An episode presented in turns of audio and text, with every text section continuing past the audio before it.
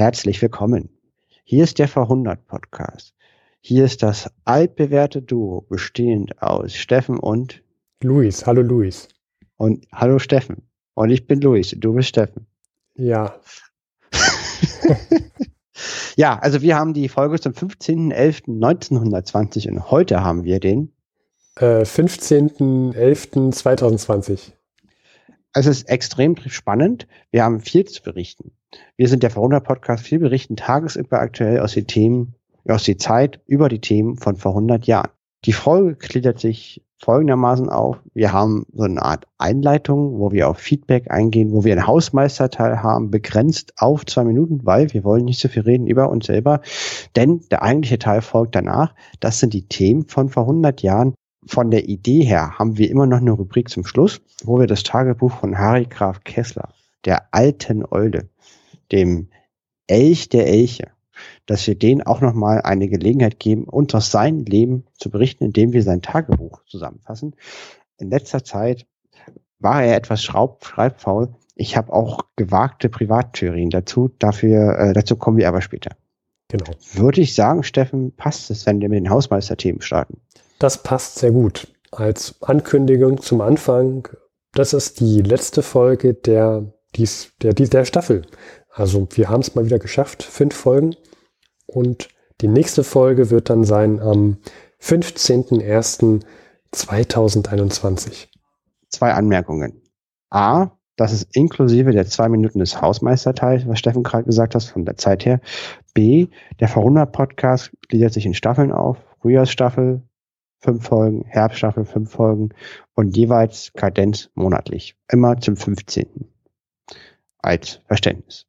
Ansonsten ist sehr, sehr viel passiert. Äh, bei uns in den letzten zwei Wochen, Steffen, hast du was zu vermelden von dir? Ähm, ich bin in den ehelichen Bund eingetreten. Das kann ich vermelden. Ähm, Luis war auch dabei, aber ich habe ihn nicht geheiratet. Nein, da sind wir beide sehr froh. Ja, da sind wir sehr froh darüber. Und äh, alle Zeitreisenden, glaube ich, auch sehr beruhigt. Genau. Ich wollte sagen, ich hoffe, wir beide sind darüber sehr froh. Noch andere Parteien. Ich Aber ja. denke auch. Da sehe ich auch ganz stark, dass einige, ein Haufen Leute damit sehr zufrieden sind. Ja, äh, ja, genau. Nochmal Glückwunsch von mir. Ah, war ja auch da und war, war sehr, sehr schön. Vielen Dank, vielen Dank. Und äh, wir reden wieder über die große Wolke getrennt. Ähm, das hat Faulheitsgründe und aber auch praktische Gründe. So mit dem Treffen, das ist alles gerade so ein bisschen schwierig. Ja, genau. Wenn man uns ja, die, also Podcast hört man ja auch noch in 490 Jahren. Äh, Corona ist, der, ist der Grund dafür. Könnt ihr gerne mal, ähm, was auch immer es dann geben wird, äh, könnt ihr nachschlagen. Wir haben den zweiten Lockdown und äh, ja, was heißt es, so, so ein softer Lockdown, was ich gemacht habe, also als einziger, also ich habe ich habe ich habe äh, zwei Lessons learned gezogen. Ich habe mir ich mir in meinem Ruderverein habe ich mich organisiert, dass ich da irgendwie Sport treiben kann, dass man dass man nicht so viel zu Hause ist und ich habe mir äh, drei Fünfer-Pakete Trockenhefe besorgt. Hm. So Trockenhefe, das sind ja so, so sehr Investitionen von so 20 Cent oder was das kostet, so ein Fünfer-Paket. Hält auch sehr lange weil im Frühjahr hatte ich wochenlang keine Hefe. Das war blöd. Die wichtigste Frage ist aber, Luis, ähm, hast du genügend Toilettenpapier? Ähm, also meine Frau äh, kommt aus China und wir waren auch in China im Februar, als da die Covid-Krise passiert ist. Und da hat kein Mensch Toilettenpapier gekauft. Ja, das hat keiner gemacht. Ja, das, das habe ich nur in Deutschland erlebt. Warum auch? Und die, und die meinte zu mir vor drei Wochen, nee, vor zwei Wochen, die Deutschen kaufen schon wieder Toilettenpapier. Wie bekloppt. Es wird ernst. Sie meinte, es wird ernst. Und dann habe ich wieder gemeint, ich bin ja auch einer von diesem Volk. Ob ich will oder nicht, ist immer mit Gebot, ist man da so ein bisschen mit dabei, ja. Und ich verstehe es nicht. Es ist peinlich und ich verstehe es nicht. Aber gut. Klar, also äh, die Kacke kann, ist am Dampfen. Kann, das kann ich auch nicht erklären, warum die Deutschen mal Klopapier kaufen. ich verstehe das nicht. Also ob das, ich meine, habe ich noch nie von der Dusche gehört, als ob das das schlimmste Problem überhaupt ist. Ja. ja. Ich meine, gut, ich habe Hefe gekauft. Wusste ich so, ja, naja. Ich meine, es ist Herbst, es gibt genügend Blätter auf dem Boden. Notfalls nimmt man das mit hoch. Ähm, lassen wir das. Lassen wir das Thema ist ja nicht so gut, aber ich, also wenn, wenn, wenn ich, wenn ich weiß, äh, äh, es ist, es wird eng, dann denke ich nicht an Klopapier, da habe ich andere Prioritäten. Ja, dann denke ich, okay. Gut, ähm, ja, hast du noch eine Sache, weil wir sind doch schon über den zwei Minuten Hausmeisterthemen. Wir brauchen eben dringend zwei Minuten. Leider ist unser, Steffen, was ist aus unserer Eieruhr geworden eigentlich? Die ist kaputt gegangen. Wir brauchen eine neue Eieruhr. Liebe Zuhörer, falls ihr eine Idee habt wo, äh, für eine schöne neue Eieruhr, die wir dringend brauchen, weil das reden wir viel zu viel über uns selber, das wollen wir nicht. Deswegen wechseln wir jetzt über die Ereignisse von vor 100 Jahren. Ja, das auch liebe Zuhörerinnen übrigens. Genau. Ähm, ja, Luis, du hast angedroht und ich habe es dir erlaubt, du wollt, hattest einen Witz vorbereitet. Ja, ja, natürlich, unbedingt. Ich möchte noch, äh, genau, Witze. Und zwar ähm, folgende Titel für meinen Witz. Fette Sorte. Sie spendieren Ihren Mann Zigarren zum Geburtstag und ich dachte, Sie möchten ihn das Rauchen abgewöhnen. Ehefrau. Eben, darum kriegt er die da. ja. Darf ich noch einen? Okay, äh, einen kannst du noch. Den letzten versprochen. Mhm. Witz, der Witz, der Witz, den ich jetzt vortrage, ist äh, ne, vom, von der Wiener Bilder Ausgabe des 11. Der, des 14.11.1920 und dieser wunderschöne 100 Jahre alte Witz hat den Titel Nicht nötig. Kann dein kleiner Bruder schon sprechen? Nein. Warum soll er denn sprechen? Er braucht ja bloß zu schreien, dann bekommt er alles, was er will. Hm. Ja, sehr witzig. Ja, das sind die Witze von vor 100 Jahren. Wo der herkommt, gibt's noch viel mehr. Da wir aber so zweit podcasten, äh, glaube ich, kann ich nicht noch anbringen. Ja, ähm, ich weiß nicht, ob es mein Mangel an Humor ist.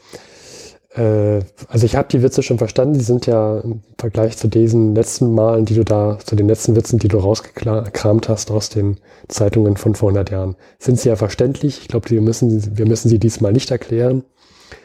Lass uns gleich zu den Themen von vor 100 Jahren weitergehen. Denn wir haben einige Vögel im Vogelhaus zum Angucken. Tagesaktuell, also heute am 15.11.1920, habe ich eine Presseschau betrieben der aktuellen, also damals aktuellen, für uns aktuellen, vor 100 Jahren aktuellen ja, Wir wissen, was du meinst, ja. Richtig. Und ähm, wir haben mehrere Themen sozusagen vorbereitet. Steffen, du hast zum Beispiel die US-Wahl. Die war nicht heute genau von vor 100 Jahren, sondern die war die war am 100 2. Jahren. Am 2.11. vor 100 Richtig Jahren. Mhm. Also die war vor 100 Jahren und zwei Wochen. Und genau von vor 100 Jahren jetzt habe ich's, war einmal die Niederlage von Frangel und die erste Versammlung des Völkerbundes in Genf. Ah ja. Die erste Vollversammlung. An dem Völkerbund, den werde ich nachher auch nochmal erwähnen. Das, das können wir dann aufgreifen. Ich würde sagen, wir fangen an mit Frangel. Ja, Luis, Frangel, kann man das essen? Ja, nein. Also Frangel, das ist ein General. Und äh, wir haben in Russland den naja. Bürgerkrieg. Also essen kann man den schon. Ich glaube, den will man nicht essen. Gut, oh ja, da gebe ich dir, da stimme ich dir zu. Aber ja, er war ein General. Ich habe gehört, so alte Generäle sind ganz schön grimmig. Ja, auch 100 Jahre später kann man vielleicht nur noch auf so einen Knochen rumkauen. Das ist nicht mehr so toll. Ja, Aber ja, also, was, was ist denn mit diesem General? Also ja, den, also, also Frangel kann man nicht essen. Und dieser General, der ist äh, einer der wichtigsten Oberbefehlshaber der Weißen. Wir haben in Russland den Bürgerkrieg, Rot gegen Weiß. Und Frangel ist geflüchtet. Äh, er hat vor allen Dingen im Süden Russlands fleißig Krieg geführt gegen die Sowjets und ist geflüchtet aus Sevastopol, also dieser Stadt ganz im Süden von Krim, der Halbinsel. Da gab es ja vor ein paar Jahren auch Ärger zwischen der Ukraine und Russland, mittlerweile russisch, vorher war es ukrainisch. Und da war im Süden diese Stadt, die ist ja immer noch. Und es war schon immer eine Festung. Da gab es viele Schlachten. Es gab den Krimkrieg. Es gab dann später im Zweiten Weltkrieg gab es da auch eine Schlacht in dem Gebiet. Und er ist jetzt geflüchtet aus Sevastopol. Und das geht was wir heute wissen, in der Retroperspektive als Ende des, als faktischen Ende des russischen Bürgerkrieges. Es gibt hier und da noch Scharmützel. Der organisierte Widerstand ist damit beendet und die Roten haben den Bürgerkrieg sozusagen gewonnen. Und diese Zeitungsmeldung hast du gefunden in, ist das Berliner Tageblatt? Nein, das ist die Vossische Zeitung. Vossisch. Werden wir auch verlinken. Ich kann auch kurz anfangen. Die Rote Armee hat den General Frange, der sich vor einigen Tagen aus Taurien wieder in die Krim zurückziehen musste, eine schwere Niederlage bereitet. Manche Nachrichtenseiten gehen so weit zu behaupten, die Sowjetrussen äh, setzen bereits in Sevastopol und Jaita äh, ihre Flagge auf. Und äh, er ist geflüchtet und das war auch im Chronikbuch eine wichtige Meldung, ein wichtiges Ereignis, Endereignis im russischen Bürgerkrieg. Mhm. Eine andere Meldung, die du gefunden hast, Luis, da ging es um den Völkerbund in Genf.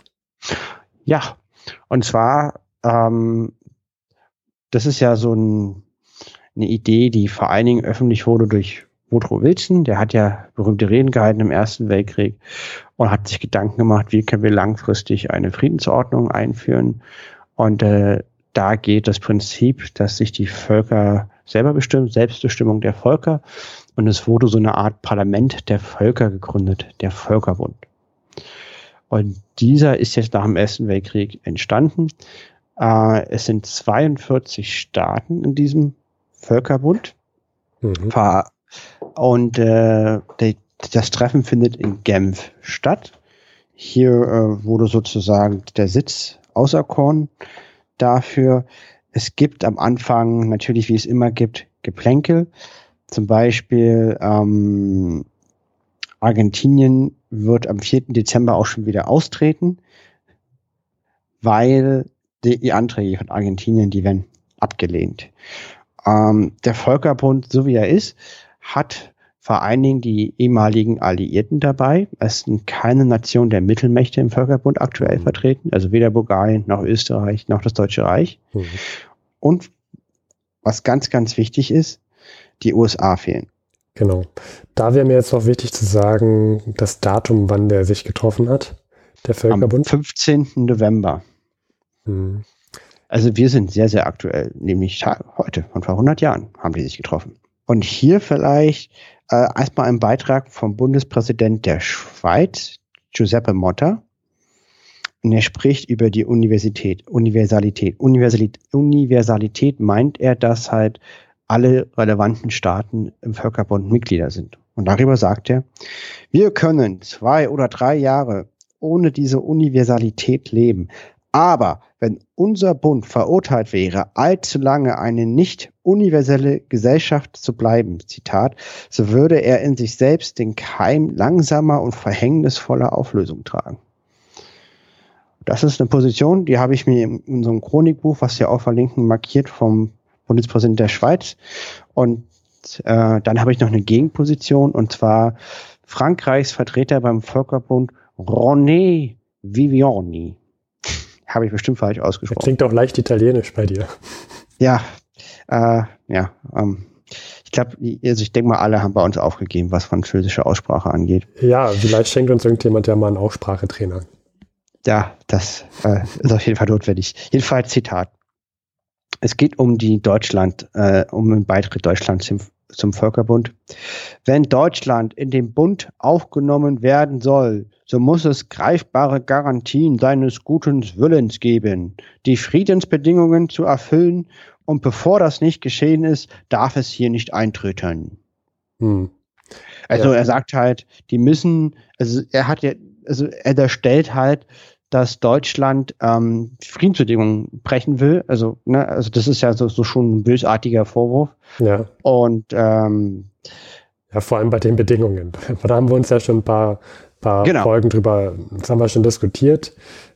Die, wir können noch mal kurz wiederholen, als kleinen Punkt, die Strategie des Deutschen Reiches ist es jetzt, möglichst viel ähm, Anstrengung nach außen zu zeigen, um zu zeigen, dass es einfach schlichtweg nicht möglich ist. Ja, das sind ja auch wirklich harte Forderungen. Die, die hatten Auslieferung von den Nahrungsmitteln, Grundlagen, eine Auflösung der Armee, Gebietsabtretungen, ähm, Besetzung des Rheinlandes durch Frankreich, umfangreiche, gigantische Reparation. Das sind schon sehr, sehr harte Kriterien. Und vor allen Dingen, das sind die Kriterien, die er selber definiert. Also die Frankreich hat definiert. Das ist ja immer so einseitige Kriterien sind auch mal so eine schwierige Sache. Ja. Äh, ne? Jedenfalls, das ist der Völkerbund. Es gibt die erste Vollversammlung in Genf wichtiges Ereignis und äh, es war auch eine Entscheidung im Deutschen Reich und man kann sich auch vorstellen, dass die Haltung äh, des, der deutschen Presse gegenüber des Völkerbundes, weil man ja sozusagen gar nicht mit hinzugezogen wird, äh, auch durchaus negativ ist. Und das ist halt für einen Bund, dessen Ziel es ist, Kriege zu verhindern, äh, Kompromisse auszuhandeln, eben Völkerverständigung zu erzielen, ungünstig. Ja, ja, ja, das stimmt. Es geht so ein bisschen an, an den Zweck vorbei. Irgendwie schon. Das ja. ist wie wenn ich halt sage, ähm, ich mache eine Gewerkschaft und äh, aber äh, erlaube nicht alle Arbeiter dort einzutreten. Ja. Also ich, die Arbeiter mit dem Vornamen mit Buchstaben R und T in dem Namen oder also irgendwie sowas. Das macht alles, das macht einfach keinen Sinn. Also die Idee ist so nicht zu Ende gedacht. ja. Genau. Ähm, ja, also wenn du gerade über den Völkerbund sprichst und über die USA, dass sie nicht dabei sind, finde ich, ist das doch eine goldene Brücke, um über die USA zu sprechen.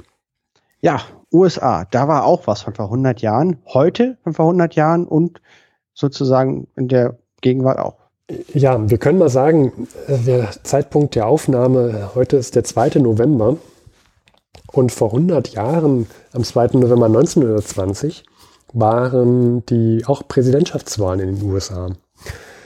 Kurz, wer ist da gegen wen angetreten? Ähm, zu den Demokraten, da zählte James M. Cox und sein Stellvertreter Franklin D. Roosevelt. Und auf der anderen Seite des Boxringes sind die Republikaner mit ähm, einem gewissen Warren G. Harding und einem Stellvertreter namens Calvin ähm, Coolidge. Luis, wen davon kennst du? Harding habe ich schon mal gehört. Und wahrscheinlich auch Roosevelt. Korrekt. Roosevelt. Genau. Um es kurz zu machen, Warren G. Harding, der wird gewinnen. Äh, als kleine, kleine Wiederholung, um mal die Situation einzuschätzen. Du meintest ja, dass Woodrow Wilson während des Ersten Weltkrieges an der Macht war, Präsident war. Woodrow Wilson war Demokrat. Er hatte mehrere Amtszeiten. Er wurde wiedergewählt. Ähm, wir haben damals im Vorhundert Podcast drüber berichtet. Und was hatten die USA eigentlich für eine Außenpolitik in der Zeit? Das finde ich ganz spannend. Da möchte ich einen kleinen Schwenker machen. Und zwar in die Zeit 1914. Wir erinnern uns, ein, äh, 100 Jahre später wird ein kleiner Podcast, die ähm, ein erfolgreiches Rollenspiel beherrschen, über diese Zeit podcasten. Es ist 1914, der Erste Weltkrieg bricht aus und Wilson ist Demokrat, ist Präsident. Und die USA haben damals eine Politik, die sagen, hm, wir mischen uns nicht ein in Belange, die ähm, nicht auf amerikanischem Boden sind. Was in Europa passiert, in Afrika, in Asien, das interessiert uns erstmal nicht. Wichtig ist, was hier in den USA passiert. Und das ist die Politik, mit der wir uns hier, hier ähm, befassen. Also man könnte auch sagen, damals war äh, ebenfalls die Denkweise America First. Ja. Dann bricht der Erste Weltkrieg aus. Die USA mischen sich eher nicht ein, wollen nach außen hin neutral sein, verkaufen auch schön an beide Seiten Waffen. Ähm, also, also sagen wir so, also ja, nur äh, die Deutschen sind in der Lage, mal ein, zwei U-Boote hinzuschicken ja. und die und die Alliierten können halt äh, ganze genau. Flotten hinschicken. Also effektiv supporten sie eine Seite, die Alliierten. Genau, und das wird auch vom Deutschen Reich damals stark, stark äh, bemängelt. Mimimi. Wir, wir können ja gar nicht zu euch vordringen, deswegen sind wir total im Nachteil. Man muss dazu auch sagen, dass die, äh, dass die Regierung da damals auch schon sehr alliiertennah war. Also die haben schon gerne ein Auge zugedrückt, wenn es darum geht, Kredite zu geben oder äh, ja. Halt den Handel zu vereinfachen. Ja. Dann erinnern wir uns an das Jahr 1915. Da tritt der uneingeschränkte U-Boot-Krieg zum ersten Mal aus. Und da geht ein Schiff unter namens Lusitania. Da haben wir drüber berichtet. Richtig. Mm, die Lusitania war eigentlich ein Passagierschiff, ging sehr schnell unter und es gab auch auf, auffallend große Explosionen. Äh, es war damals ein Medienereignis. Das Deutsche Reich hat die Haltung damals verteidigt, auch mit der Debatte, dass ja die Lusitania Waffen transportierte und Munition. Ähm, das wurde dann, also dem war auch so. Das wurde aber damals ähm, von, auch von der USA unter den Teppich gekehrt. Ich erinnere mich, wir hatten das in der Folge und es war eine katastrophale äh, Öffentlichkeitsarbeit der Deutschen. Ja, genau. Das war Marketing, haben die Deutschen damals auf gar keinen Fall beherrscht. Und zu dem Zeitpunkt ist auch in den USA eine scharfe Debatte ausgebrochen, ob die USA jetzt in den Krieg eintreten sollte. Aber die Mehrheit war erstmal dagegen, meinte, nein, wir, wir, wir mischen uns da jetzt nicht ein. Auch wenn die unsere, unsere ähm, also auch wenn die Schiffe mit U-Booten abschießen, auf denen wir, ähm, auf denen unsere US-Bürger rumschippern. Dann war auch erstmal Ruhe. Das Deutsche Reich hat den uneingeschränkten U-Boot-Krieg erstmal wieder eingestellt bis dann 1917 das Deutsche Reich sich wieder entschließt, einen uneingeschränkten U-Boot-Krieg zu führen. Es gibt dann wieder eine erneute Debatte. Die USA tritt dann schließlich doch unter Wilson in den Weltkrieg ein. Der wurde übrigens, wie ich schon vorhin gesagt habe, 1916 wiedergewählt, also vor vier Jahren. Denn auch in den USA wählt man in der Regel alle vier Jahre einen neuen Präsidenten. Dann kommt, man kann vorhundert hören, ähm, Ende Erster Weltkrieg. Ähm, kurz vor dem Ende hat Uto Wilson seine, seinen 14-Punkte-Plan da veröffentlicht, in der auch so eine Art ähm, Völkerbund von ihm propagiert wurde und die äh, sowohl das Deutsche Reich als auch Österreich-Ungarn finden diesen 14-Punkte-Plan von Wilson gar nicht so schlecht am Ende und möchten am liebsten auch genau zu seinen Bedingungen den Frieden haben. Also quasi an dem Punkt, wo sie den Krieg verloren haben, fanden die den Plan gut. Genau, zu dem Zeitpunkt. Vorher nicht so. Also ja. man, hat man ja gesehen. Hm? Und das war dann 1918. Könnt ihr alles gerne in unserem Podcast auch nochmal nachhören. Dann kommt es allerdings dazu, dass jetzt dieser komische Friedensvertrag da ausgehandelt wird. Von USA und auch Frankreich ist da, Frankreich hat da hohe Forderungen. Der war seiner Friedensvertrag. Und der hat auch unter anderem Zusatzabkommen bei dem die USA auch militärisch an Frankreich gebunden wird. Und da, da kann man schon in der öffentlichen Meinung der USA raushören, die Bevölkerung ist da eher dagegen. Die wollen am liebsten wieder diesen Zustand haben von, von ähm, ja, vor dem Ersten Weltkrieg. Also wir beschäftigen uns in den USA mit den USA und Europa ist Europa. Iso, Isolationismus, wie sollte man das sagen? Back to Normalcy heißt das. Also, ne, also, also, also Isolation und muss als, als Substantiv ist der Fachbegriff dafür. Ich kann ihn ja. gerade nicht aussprechen.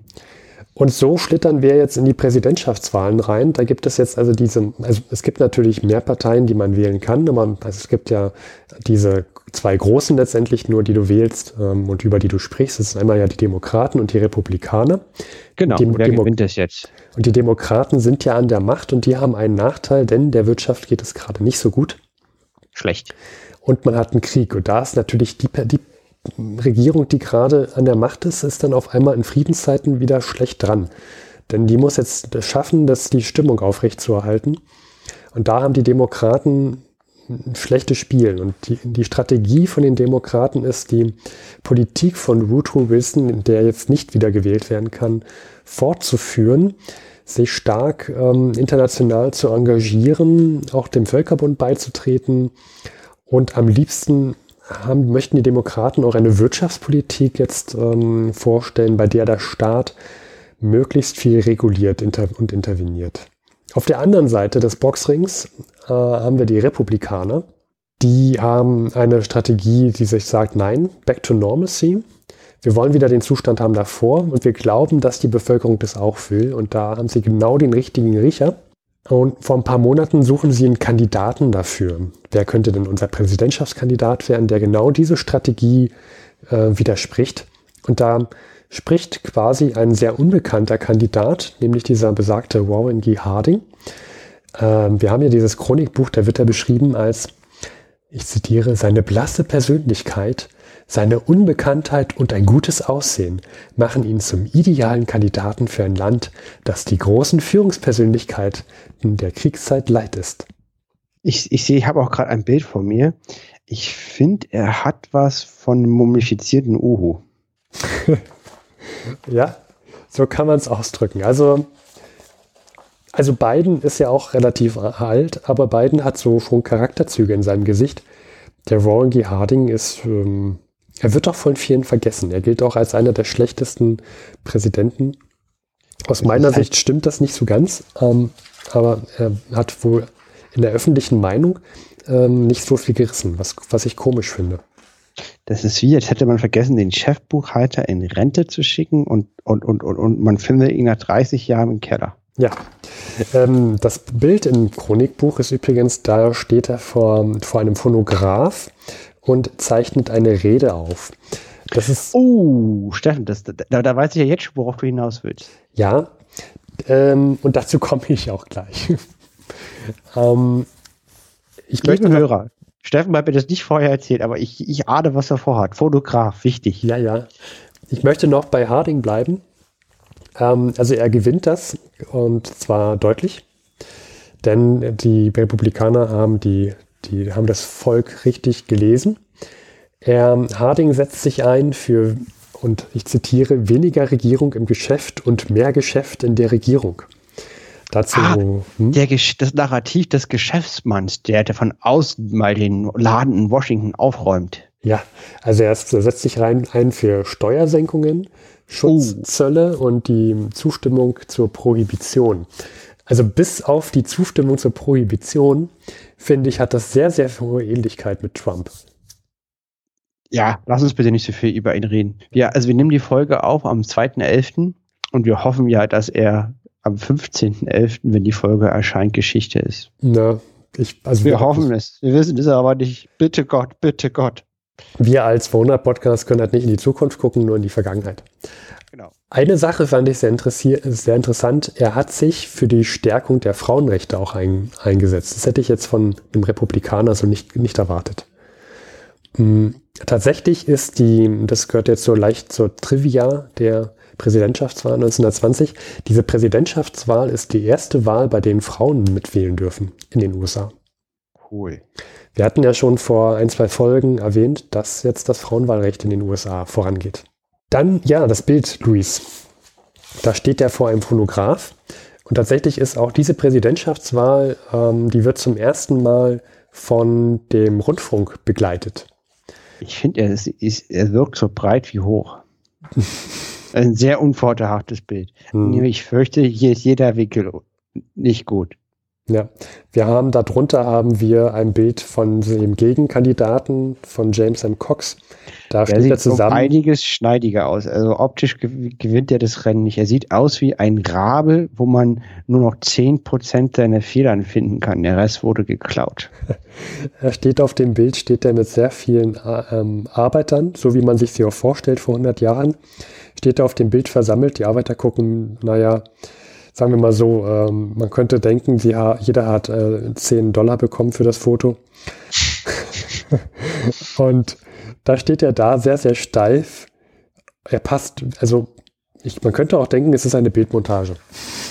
Das stimmt, der Anzug sitzt perfekt und er hat natürlich ein seidenes Anstecktuch im Sakko. Passt überhaupt nicht zu den Arbeitern. Nö, nö. Er sieht aber schon schneidig aus, muss man schon mal sagen. Ja? Stimmt schon. Aber so, so sind halt beide in den Wahlkampf gegangen. Übrigens. Das ist halt so der Vergleich zwischen einem Jaguar im, im Grün und, und einem Trabi, den man versucht mit Papier und Schere zu reparieren, finde ich. In den, der war also frei vom Aussehen.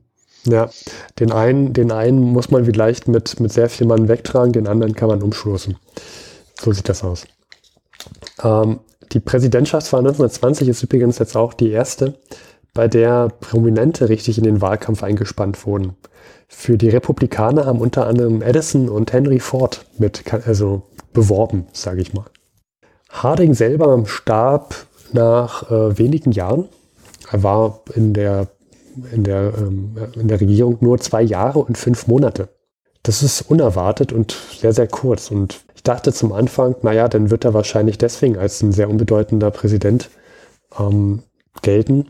Aber tatsächlich ist seine Regierungszeit stark beeinflusst worden von zahlreichen Skandalen, die jetzt nicht von ihm ausgingen, sondern eher von seinen Regierungsmitgliedern. Also da gab es sehr, sehr viele Affären und komischerweise sind viele seiner ehemaligen Freunde in hohe Positionen gekommen. ähm, man glaubt allerdings, dass er eher, dass er tatsächlich wahrscheinlich nichts wusste von diesen ganzen Affären und ein bisschen naiv vielleicht doch war.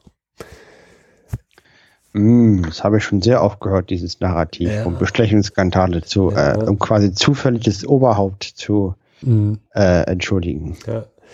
Ähm, er selber, er wurde ja auch ausgewählt aufgrund ähm, seines, seines Erscheinungsbildes. Ne? Er ist blass, unauffällig, aber dennoch ähm, attraktiv in seinem Alter. Hatte aber, naja. hatte aber selber äh, auch sehr viele Affären. Also er wurde kurz bevor er zum Präsidentschaftskandidaten gewählt wurde, wurde er von seiner Partei gefragt, sag mal, Harding, alter Knaver, ne? jetzt sag mal, hast du ein paar Leichen im Keller? Hat er gesagt, nein, nein, habe ich nicht, habe ich nicht. Und hat sich im Nachhinein herausgestellt, dass er ähm, Affären hatte. Man musste dann auch eine Frau mit Schweigegeld bestechen. Die Armen. Ja. Und er hatte sogar ein uneheliches Kind. Das hat er nie gesehen, hat aber immer fleißig Unterhalt gezahlt. Also so ehrlich war er denn doch. Hat äh, das immer abgestritten. Einige Jahrzehnte später, ich weiß gar nicht jetzt genau wann, hat, äh, haben die Nach Nachfolger nochmal einen Gentest machen lassen und haben dann auch recht bekommen, dass sie, äh, dass das wirklich äh, das, das Kind von diesem Harding damals war. Ich stelle mir vor, das Kind, wenn es geboren wird, es wird wahrscheinlich nur aus Kinn und Nase bestehen. Hm. Ja, das könnte sein. So sah das bestimmt aus. Wenn du mir noch einen Ausschweif genehmigst, ja. Luis, ich möchte gern noch über einen etwas anderen Kandidaten sprechen, dieser ganzen Präsidentschaftskandidatur. Denn es gab nämlich noch eine Partei, die man hätte wählen können und die auch gar nicht so wenig Stimmen relativ gesehen bekommen hat. Und zwar gab es noch einen sozialistischen Kandidaten, der für die Arbeiterpartei antrat. Und das war Eugene Debs. Und das Besondere an diesem Eugene Debs war, dass der während der Kandidatschaft, äh, Kandidatschaft, während der Kandidatur in Haft war. Also der hat aus dem Gefängnis hat er kandidiert und, und hat tatsächlich auch gar nicht so wenig Stimmen bekommen. Er hat es sogar geschafft, äh, die meisten Stimmen für seine Partei zu bekommen, die es jemals gab. Was letztendlich auch nur äh, 3,4 Prozent waren, aber für die Arbeiterpartei waren das deutlich, waren das, waren das schon sehr, sehr viel. Das sind jetzt mal in absoluten Zahlen gerechnet, waren es 913.664 Stimmen. Das finde ich schon bemerkenswert, dass ich jemanden, also da muss man, muss jemand auch auf die Idee kommen, jemanden, der im Gefängnis sitzt, den, den zu wählen. Es ist halt spannend, dass die Konstellation sich nicht verändert hat. Ne? Es gibt, dass damals schon so einen, so einen eigenen Arbeiterkandidaten gab. Gut, heute ist ja ja äh, nur ist es ja linke Flügel der Demokraten eigentlich mehr, ne? Aber ja, spannend. Hm. Finde ich gut. Hm, der, dieser äh, Eugene Debs, der hat insgesamt fünfmal für die Sozialistische Partei ähm, kandidiert. Das erste Mal 1900. Und er war ein Gewerkschafter, früherer Eisenbahner, hat sich aktiv in den Eisenbahnstreiks, ähm, ähm, hat sich da, war da involviert, ähm, hat dann auch schon früher sechs Monate Gefängnis mal absetzen müssen, weil er äh, den Streik der Eisenbahner vorangetrieben hat. Und dann wurde er, ähm, er wurde inhaftiert. Ähm, und zwar war das Urteil wegen Störung des Postverkehrs. Also damals wurdest du für sowas sechs Monate dann inhaftiert. In der Gefangenschaft, das war 1895, hatte er sich ein Buch von Karl Marx hat er sich besorgt, hat es in der Gefangenschaft durchgelesen und hat überall zu Ja gesagt und hat sich so radikalisiert. Also es klingt. Ich sehe einen heiligen Schein am Himmel leuchten. Die Sichel des Mondes sah er aus seinem Gefängniszimmer und wusste, ja. Er hat wie ein Hammer auf die Wand einen Schatten geworfen. Und kam nach sechs Monaten raus, war stählend und wusste, ich werde Präsident. Genau. So war das damals, äh, liebe Zeitreisende. Der muss man sagen, ist auch schon, ist auch schon, äh, also Karl Marx schreibt da jetzt nicht gerade sehr poetisch, finde ich. Also hm. schon gewöhnungsbedürftig, das zu lesen. Und, ja. ja, das auch in sechs Monaten durchzuknüppeln, ist auch, ja, auch klar. Also braucht man schon ein Gefängnis, glaube ich, um das auszuhalten. da hat man nicht so viele Alternativen. Wahrscheinlich. Ja. ja, und also wie gesagt, er hat sich dann radikalisiert und Warum er übrigens zur, zur Zeit 1920 im Haft war, war, er hatte äh, während des Ersten Weltkrieges hat er Reden gehalten und ähm, hat auch befürwortet, dass, dass, dass junge Männer sich also den, den Dienst im Militär ähm, verweigern. Und deswegen wurde er zu zehn Jahren Haft eingesperrt. Er kam ein bisschen früher raus, er wurde von diesem besagten Harding später begnadigt. hat aber einige Krankheiten in den Gefängnis äh, bekommen, von denen er sich nicht mehr so richtig erholt hat, starb dann sehr früh, 1926 schon. Und was ich auch stark fand, war, dass er nicht nur zehn Jahre Haft ursprünglich bekam. Also war er nicht zur Armee heute? Nee, nee, er hat andere, er hat aufgerufen, dass ähm, man sich, dass, dass junge Männer sich, äh, dass sie nicht in das Militär eintreten sollen. Okay, es war gerade nicht klar. So, Im Ersten Weltkrieg hm wurden Leute eingezogen, auch in Amerika, genau. und er hat ausgerufen, das nicht zu tun. Genau. Und dafür kam er in den Knast. Für zehn, Jahre. Jahre. Hm. Also und wurde, und wurde von den geifernden Geier Harding äh, begnadigt. Genau. Und was ich noch, noch krass fand, war, er hat nicht nur diese zehn Jahre Haft aufgebrummt bekommen, sondern hat auch seine Bürgerrechte verloren. Das stimmt, das geht in Deutschland auch. Man kann seine Bürgerrechte, wie zum Beispiel das Recht zu wählen, verlieren. Das kann der Staat einen aberkennen. Das geht. Und, und mit der Konstellation, sich dann aber hinzustellen und zu sagen, ich bin, ich werde jetzt hier trotzdem der Präsidentschaftskandidat der Sozialistischen Partei Amerikas, da muss man auch ordentlich was äh, also in der Brust haben. Ne? Zumindest meint er das ernst. Ja. Er glaubt. An, ja, hat an, an. über 900.000 Stimmen bekommen. Ist jetzt, sind nur 3,4 Prozent, ne? aber das sind ja, muss man auch, also ich würde die nicht bekommen. Nee, ich auch nicht. Ja. genau, aber so viel, so viel dazu. Also die, diese Präsidentschaftswahl, ähm, Frauen durften zum ersten Mal wählen. Es werden Leute aus dem Gefängnis, stellen sich zur Präsidentschaftskandidatur.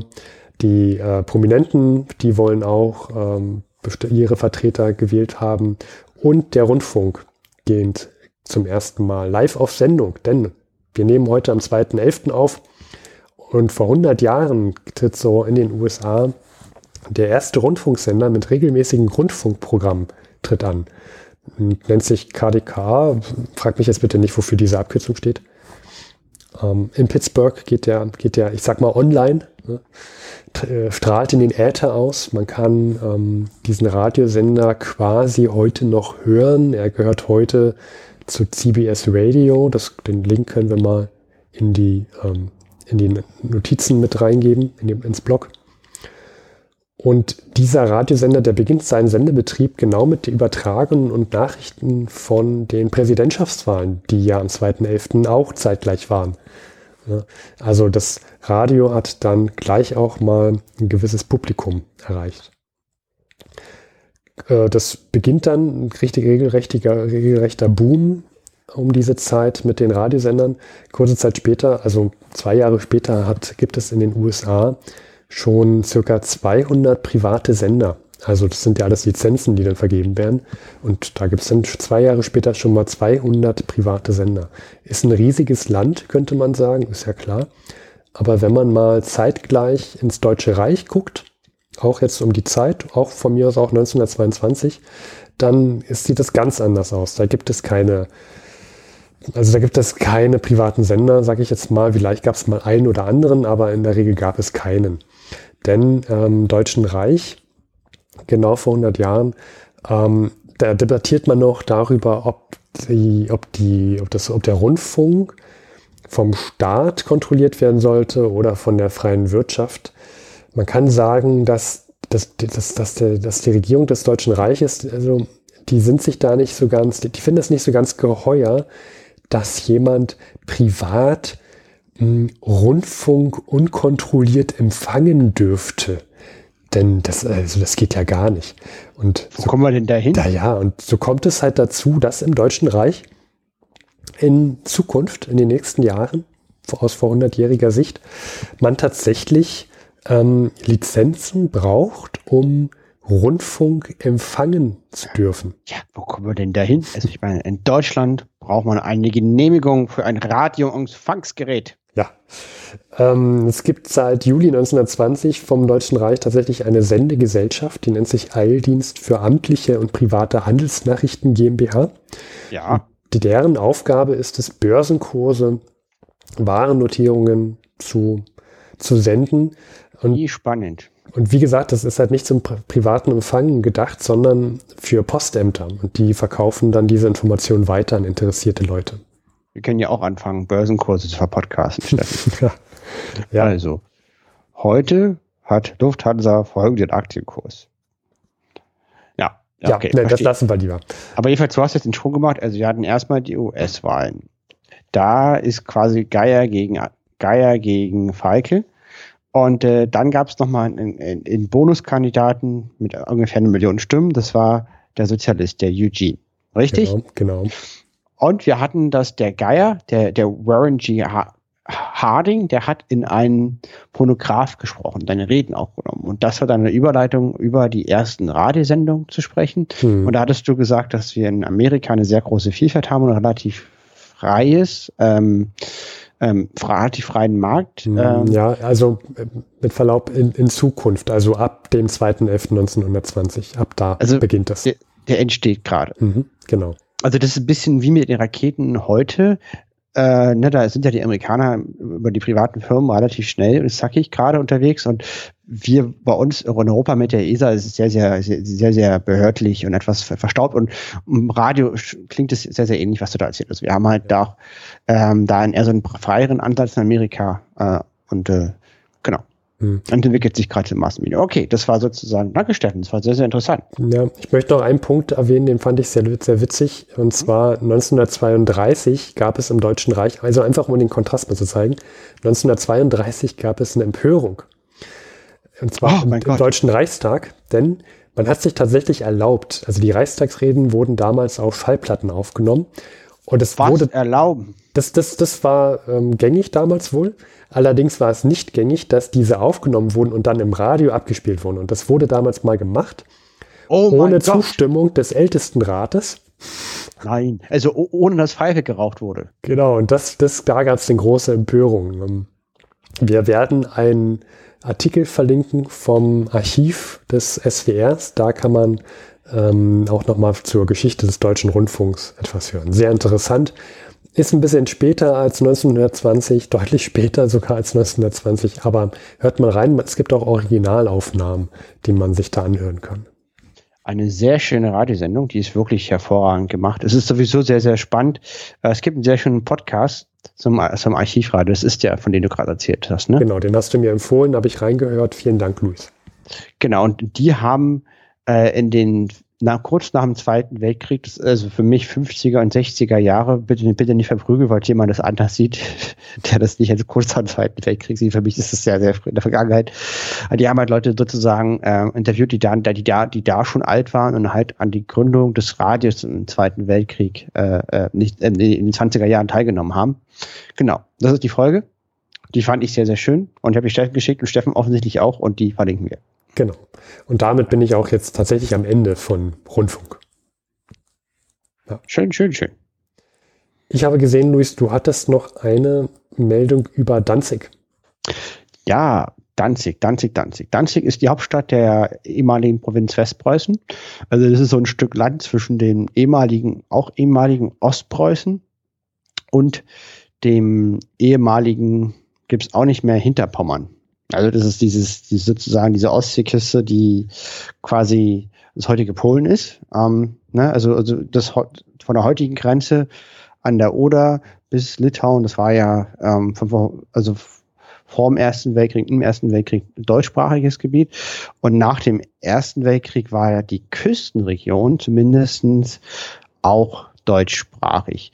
Und ähm, nach dem mit dem Versailler Vertrag wurde ähm, Westpreußen polnisch und Danzig eine freie Stadt. Und äh, diese Stadt ist jetzt sozusagen unabhängig geworden und die Bewohner von Danzig sind zur Mehrheit deutsch.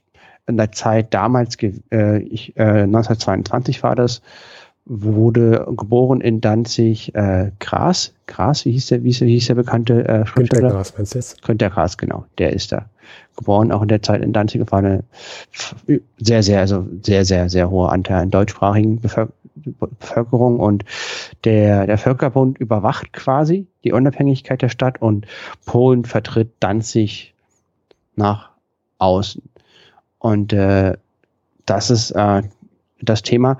Und was noch interessant ist, dann vor Danzig ähm, sozusagen gibt es so den polnischen Korridor, äh, wo halt ähm, den Polen ermöglicht wurde, einen, einen Zugang zur Ostsee. Ja. Ich bin mal mit dem Fahrrad gefahren von, Dan also von Danzig eben bis, äh, bis zur deutschen Grenze.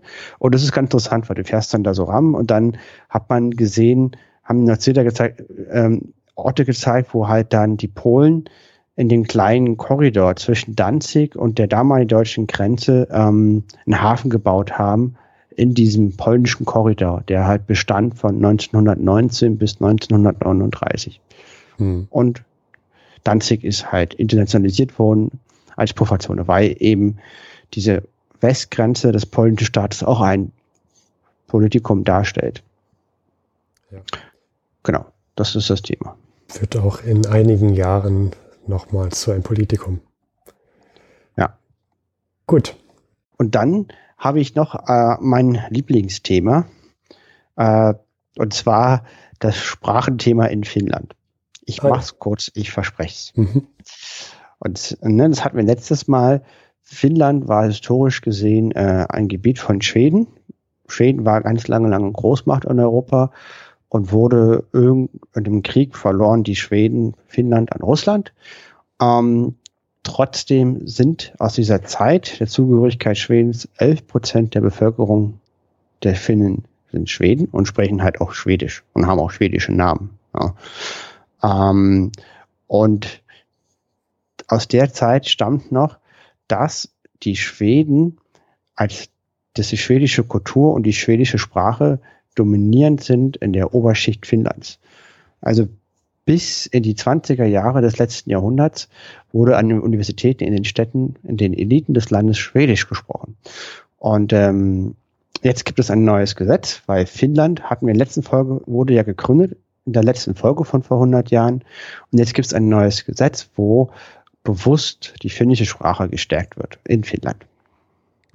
Also es muss ein, es wird der Staat gegründet und die Ansprache muss per Gesetz jetzt erstmal gefördert werden. Richtig, die eigen, also die, deren eigenes Kulturverständnis. Mhm. Ich fand es sehr, sehr interessant. Für mich ist es sehr, sehr interessant. Ich weiß, ich, das zeigt nicht jeder diese Ansicht. Ich fand es für mich immer interessant, weil mir das einfach nicht klar war, dass es in Finnland Schweden gibt und dass diese wichtig waren und dass man ein Gesetz brauchte, um halt die finnische Sprache zu fördern. Mhm. Ich dachte, in Finnland gab es immer nur Finnen und es war schon immer so. Sondern, klar, da gab es schon immer Finnen, logischerweise, nur diese finnische Sprache, die war nicht immer tonangebend. Das fand ich sehr, sehr interessant. Ja, das ist eine schöne Erkenntnis. Das sind die beiden Sachen, die ich noch äh, beitragen wollte. Ich würde als letztes gerne noch zu einem Geburtstagskind kommen. Herzlichen Glückwunsch zum Geburtstag an. An Rain Thibault der ist heute vor 100 Jahren geboren. Es ist ein äh, Künstler, US-amerikanischer Maler. Herzlichen Glückwunsch, Wayne. Und dann möchte ich noch eine einzige Person ähm, zum Geburtstag nachträglich gratulieren. Es ist äh, Kato Bontjes van Beek. Äh, es ist eine Frau, eine Widerstandskämpferin gegen die Nazis gewesen. Ist, dann, ist gestern vor 100 Jahren geboren in Bremen und wurde von den Nazis hingerichtet 1943 in Berlin-Plötzensee. Das ist eine Gedenkstätte jetzt mittlerweile, die äh, ist auch nicht unweit von meinem Wohnort. Und sie war in der Widerstands Widerstandsbewegung, ähm, ist relativ früh leider verstorben, ähm, also hingerichtet worden, nämlich mit 23 Jahren. Es befindet sich ein Stolperstein vor ihrem Haus in Kaiserdamm 22 äh, wer er, also wer ihr die Ehre erweisen möchte, kann zu diesem Haus gehen und kann gern diesen Stolperstein gerne einmal putzen. Wer nicht weiß, was ein Stolperstein ist, das sind kleine Gedenksteine, die ähm, in den Bürgersteig eingefasst wurden, eingelassen wurden. Und dort stehen meistens die Namen der Personen, die dort gelebt haben und von den Nazis ähm, getötet wurden, ermordet wurden. Ja, sie war erst 23 Jahre alt und es hat auch bis 1999, 1999 gedauert, bis sie juristisch rehabilitiert wurde. Ja. Und an dieser Stelle möchten wir an die, auch unsere Ehre erweisen. Äh, es war wichtig, dass es solche Personen gab. Ja. Und damit möchte ich auch sagen, ist, ist die Rubrik Geburtstagskinder an dieser Stelle erstmal für diese Folge vorbei. Alles klar. Kann ich äh, den, den Elch der Elche aus dem Schatten treten lassen. Hat denn Harry Graf Kessler diesmal was geschrieben? Wir haben ja lange nichts mehr von ihm gehört. Nein. Okay. Wir haben zwischen dem 2. und 18. November leider keinerlei Tagebucheinträge. Hm. Er hat in viel, er hat, er hat in letzter Zeit ja sehr, sehr wenig geschrieben. Wir haben wenig von Harry Graf Kessler gehört, Luis. Ja, also im November hat er wieder äh, ordentlich Beiträge. Hm. Dezember auch. Januar, Februar. Also wir haben unsere nächste Folge am 15. Januar 2021. Meine Fresse, das ging aber schnell. Oh, ja. Da habe ich dann was zu berichten. Okay. Dann, ich wünschte gerne, ich hätte mehr zu erzählen. Das ist halt dieses Live-Podcast, live von vor 100 Jahren. Er will nicht. Ich weiß nicht warum. Ich glaube, er ist schüchtern, aber nee, eigentlich ist er nicht schüchtern. Auf gar keinen ah, Fall. Nee, schüchtern ist er nicht. Wer weiß, was er hat. Ja. Wir werden es erfahren. Vielleicht ist es auch einfach nur Schreibblockade oder er hat Besseres zu tun. Ja, oder er hat Fußpilz und muss erstmal schmieren. Man weiß es. Ja, das, das äh, wird sein, genau. Wir beenden diese Folge. Besser wird's nicht. Vielen Dank, dass ihr uns zugehört habt. Wir hören spätestens im neuen Jahr. War sehr schön mit euch das, dieses Jahr. Rutscht gut drüber in das neue Jahr. Ähm, wir hoffen alle, dass es besser wird. Äh, an dieser Stelle besser wird's nicht und wir hören uns. Das war die aktuelle Folge von Verhundert. Alle Töne sind natürlich erzeugt es gibt keine künstlichen Farbstoffe, Konservierungsmittel und Geschmacksverstärker, die in der Produktion verwendet wurden. Risiken und Nebenwirkungen, da könnt ihr euch informieren und zwar unter der 030 814 55339. Jedoch gehen wir da nicht selber ran. Hier könnt ihr uns eine Nachricht aus Band sprechen und uns Rückmeldung geben. Denn über Rückmeldung freuen wir uns sehr. Und äh, das könnt ihr, wie gesagt, einmal über die 030 814 55339 tun oder unter info at 100.de oder auf Twitter. Spenden sind auch willkommen. Details siehe Webseite von uns verhundert.de. Vielen Dank.